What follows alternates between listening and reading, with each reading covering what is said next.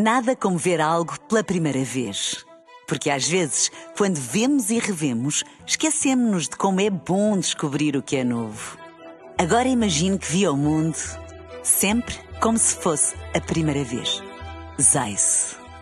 Veja como se fosse a primeira vez. Extremamente, extremamente. Ah, extremamente, extremamente.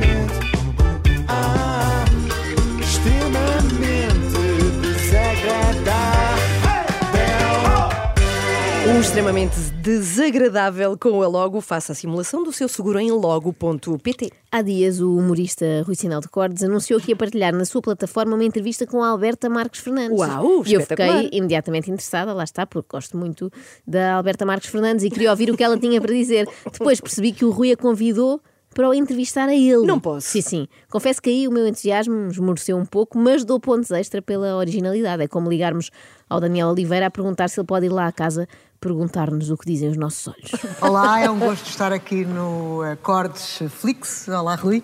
Olá. Ah, nós eh, conhecemos há muito pouco tempo. Mas temos uma ligação. temos uma ligação forte, temos uma ligação forte, como tu dizes. Sentimos amor pelo mesmo homem. não é? Amamos o mesmo homem. É Que é o teu irmão. O meu irmão Pedro, mais novo, ah, que te adora e vocês têm uma relação de facto muito forte. Pronto, está explicado porque é que a Alberta Marques Fernandes aceitou fazer isto. Eu também acedo às vezes a pedidos estranhos do meu irmão. Da última vez, quando por mim, estava a cartar móveis numas mudanças. Se calhar preferia ter entrevistado alguém no Cordsflix. Mas já agora o que é que é isso do Cordesflix? Oh, Ana, tal como o nome indica, é uma espécie de Netflix, só que só dá sinal de cortes. Ah, ok. Não dá sinal de outras coisas. Propuseste-me este desafio, nunca me tinha passado pela cabeça, mas achei, achei interessante. Claro que não tinha passado, Alberto. Os jornalistas muitas vezes sonham fazer, sei lá, reportagem em cenário de guerra, cobrir umas eleições americanas. Agora, ir entrevistar a pedido do próprio um humorista acerca da sua carreira não é uma coisa que se imagine. Mas ainda bem que aconteceu, porque foi melhor do que todos poderíamos imaginar. Desde logo, por este aspecto sui generis, que é o entrevistado saber melhor do que o entrevistador o que é que deve ser perguntado. Você estás a perguntar porque é que estamos aqui, é isso? Ou porque, porque é que. Vou, vou também, vou. Vai, a Alberta está Vou também, tá lá para isso e ela pergunta o que tu quiseres, Rui. Eh, e se houver alguma pergunta que a Alberta por acaso não faça, podes fazê-la tu. Algumas pessoas perguntavam: estás preocupado? Falta um mês e não escreveste? Eu respondi: eu só, só tenho que ser eu. Eu só tenho que sentar ao computador e ser eu. Eu não tenho que ter medo de não ser eu. Eu vou sempre ser eu. A preparação no espetáculo do Rui Sinel de Cordes é aparentemente muito semelhante à entrada para a casa do Big Brother, não é? É só ser ele próprio 24 sobre 24. Mas espera que há mais assuntos em que a Alberta quer tocar. Ela é que ainda não sabe. Os falhanços são importantes, mas já tive tantos falhanços. Ah, e, e tu, e tu queres, mais à frente, se quer falar de Londres? Então não quer. Claro que quer falar de Ai, Londres. que isto é ótimo. Mas antes disso, falemos do facto do Rui ter decidido dar esta entrevista agora à Alberta Marques Fernandes. Eu não falo assim tanto. Ah, não há muitos formatos que eu gosto no- nos mídia para, para ir falar. Os formatos são, são curtos, são, eu não apetece ir a sítios onde estão outras pessoas. Não, quero estar num sofá com outras pessoas e, e fingir que somos todos amigos e, e não serviu para absolutamente nada aquilo. Ah, eu não gosto muito da imprensa escrita porque, por causa dos caracteres, aquilo quando vai para editar, perde o sentido todo às vezes as coisas que são ditas porque tem que cortar ali mais 20 caracteres e, e eu estou farto de ter entrevistas que vou ler e, e cortar uma frase que dava sentido tudo o que eu estava a dizer e aquilo já não faz sentido, ou seja, eu não gosto muito do registro escrito. A internet é o ideal, portanto. Pá, acima, acima de tudo, sabes, eu, eu- eu, hum, de vez em quando, também por, por- às vezes digo que não há muitas coisas, outras vezes não me interessa o formato, outras vezes sinto falta de falar de vez em quando também. Depois, no meio disto tudo, já não falo falar, falar, eh, ah, falar durante uma hora, se preciso. Eu estou dividida, porque Sim. eu, por um lado, concordo com ele, como é óbvio, porque também detesto estar em sofás com outras pessoas, a fingir que nos damos bem, e não sei o quê. Por isso é que evito ir a jantares de família e tudo. Mas, por outro lado, nunca senti esta vontade que o Rui Sinel de Cordes refere de ser ouvida durante uma hora. Quer dizer, só no psicólogo, mas acho que isso não conta. Alberto, a, a questão da televisão também, de, eu não tirar tanto proveito a parecer quanto isso, também está ligada aí. Eu, eu não, eu não faço espetáculos de empresas, eu não faço publicidade, eu não trabalho para marcas. Então, eu trabalho no Cortesflix, Porque não queres. sim. Sim, a Sim. vida de Rui Sinel de Cortes deve ser uma maçada porque 50% do tempo é passada a rejeitar convites. Estou? Sim? De onde é que fala? Ah, é do público, desculpe, não falo com a imprensa escrita. sim, sim, quem fala? BBC? Não, não, televisão não, com licença. O quê? Fazer um evento para a Sonai? 170 mil euros? Recuso-me.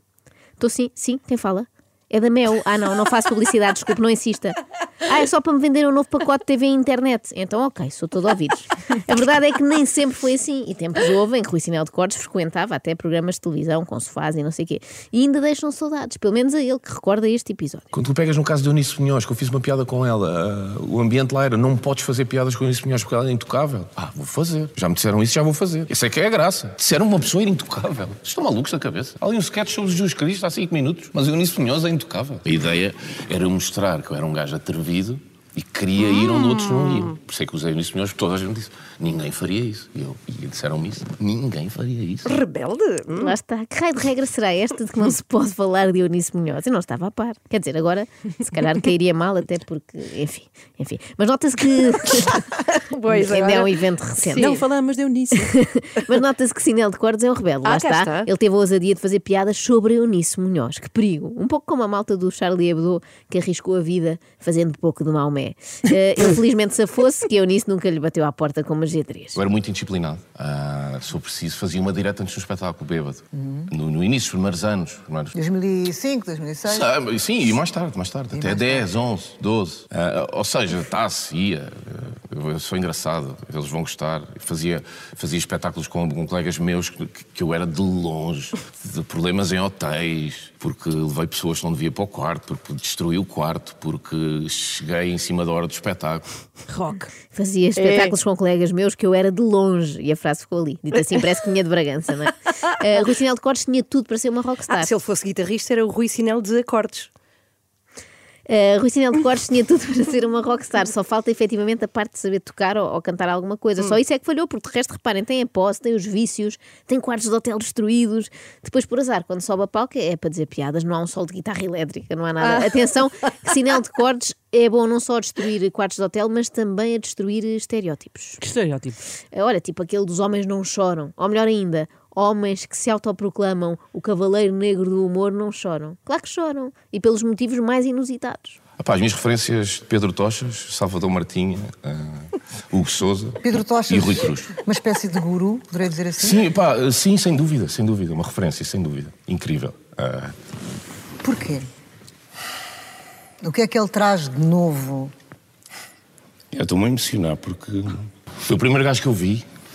Mudou a minha vida, ó Tochas, sem saber, não é? Foi um gajo que eu vi e pensei, como caralho, quero fazer isto. Pensei, Até estou com pele de galinha, não sei quanto a vocês. Também. Não estava nada à espera disso. Mas sei que não foi a única a quem isto aconteceu, pois não, Inês? É verdade.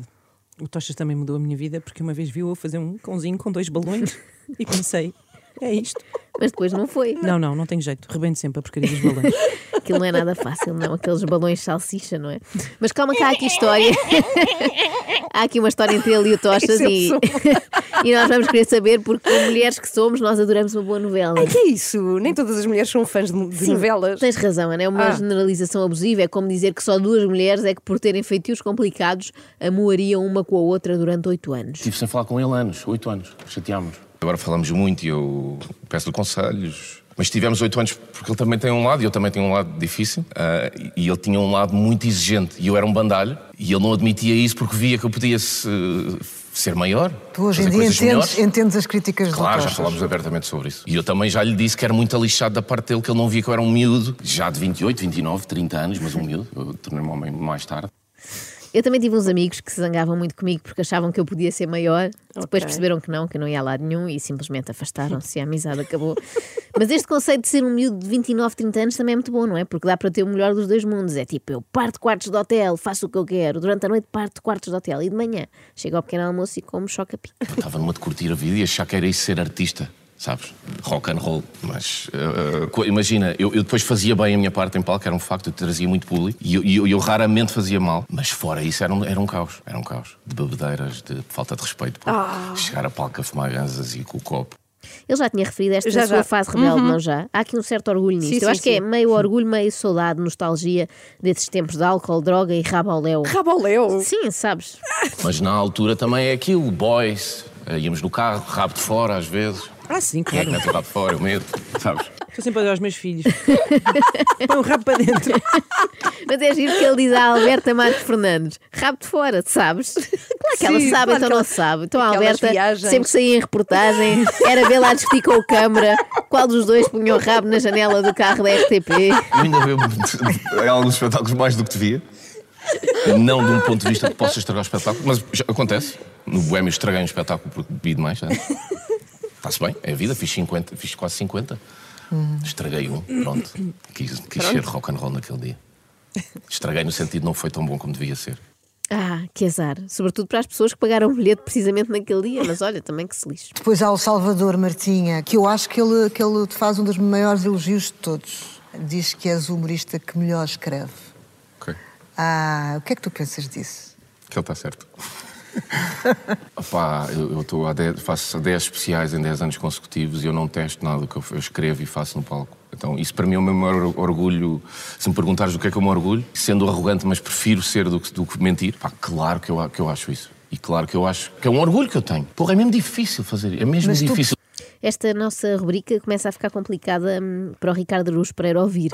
Outro dia ficou a saber, aqui através da Renascença, que Gonçalo Quinás não o considera humorista. E agora descobre que se calhar nem está no top 3 dos humoristas que melhor escrevem em. Portugal. É duro, é duro. Quem não gostou com certeza de ouvir isto foi a mãe. Ah, do Ricardo Araújo Pereira, não é? a senhora Pereira. Não, do Rui Sinal de Corda, a senhora Sinel, se calhar. Cresci com, com uma mãe de, de, pá, de valores hum, muito fortes de interior, de super altruísta, uma pessoa. de- a minha mãe detesta, vai testar essa minha resposta que eu tenho escrita. E, e há muito- muitas coisas que eu sou que era- é por oposição a ela, que eu vi que não levavam assim a tanto. Humildade em excesso não leva assim a tanto, altruísmo em excesso não leva assim a tanto, é preciso sermos egoístas às vezes, e é preciso dizermos o que pensamos. E se for arrogante, paciência. Mas era o que mais faltava que eu não desse aquela resposta depois do trabalho que tenho feito nos últimos 10 anos, percebes? Era o que faltava. A tua Alberta veio aqui de propósito para me entrevistar e depois eu não dizia toda a verdade. Pobre mãe. Por acaso é um medo que eu tenho, não sei se vocês partilham Qual é, disto. qual é? que o meu filho venha um dia a ser um gabarolas. Ah, eu não queria também. nada. É isso e drogado. se acumular os dois, eh, de certa maneira, se tiver muito estilo também, é o Rui Sinal de Cordes, não é? Bom, eh, mas também é verdade seja dita que na hora de se gabar, Rui não deixa a família para trás. A minha mãe cozinha melhor do que 95% dos cozinheiros em Portugal, em restaurantes. Ah! Melhor, 95%. Grande mãe. 95% são dados estatísticos, é impossível contestar, isto é matemática. Agora, mais subjetiva é a primeira recordação que o Rui tem da infância. Ia-te perguntar qual é a tua primeira memória. Ah, tenho memórias de sair do meu berço. ah, nós vivíamos ali na Avenida Álvares Cabral, com os meus avós, aquelas casas antigas, oito assoalhadas, estás a ver? Conta-me essa do berço. Não, tenho memória de sair do meu berço. Epá, eu cresci ne- nessa casa. hum, imagina, minha família. Eu cresci uma família da parte do meu pai, meio tradicional, família sinal de cortes. Tinha os brasões da família quando jantava, no, no, nos guardanapos. Tínhamos aquela cena de enrolar o guardanapo prata com o brasão da família. Tínhamos palácios, aliás, o Palácio Sinal de Cortes, que é ali ao pé do, do Panteão. Que bela forma de enfiar a martelo informação sobre o património imobiliário da família sem ninguém ter perguntado, não é? Lembro-me de caminhar por aquelas oito assoalhadas com boas áreas, tinha eu um ano, muita luz natural, chão de tábua corrida, numa das zonas mais nobres de Lisboa. Agora, fica por apurar, no entanto, a tal questão de se lembrar de sair do berço, Pois não é? não disse, Das duas, uma. Ou tem uma memória prodigiosa, ou dormiu no berço até muito tarde. Em princípio, é esta segunda, já que o próprio Rui admitiu que até aos 30 era uma criança. extremamente, extremamente. Ah, extremamente desagradável.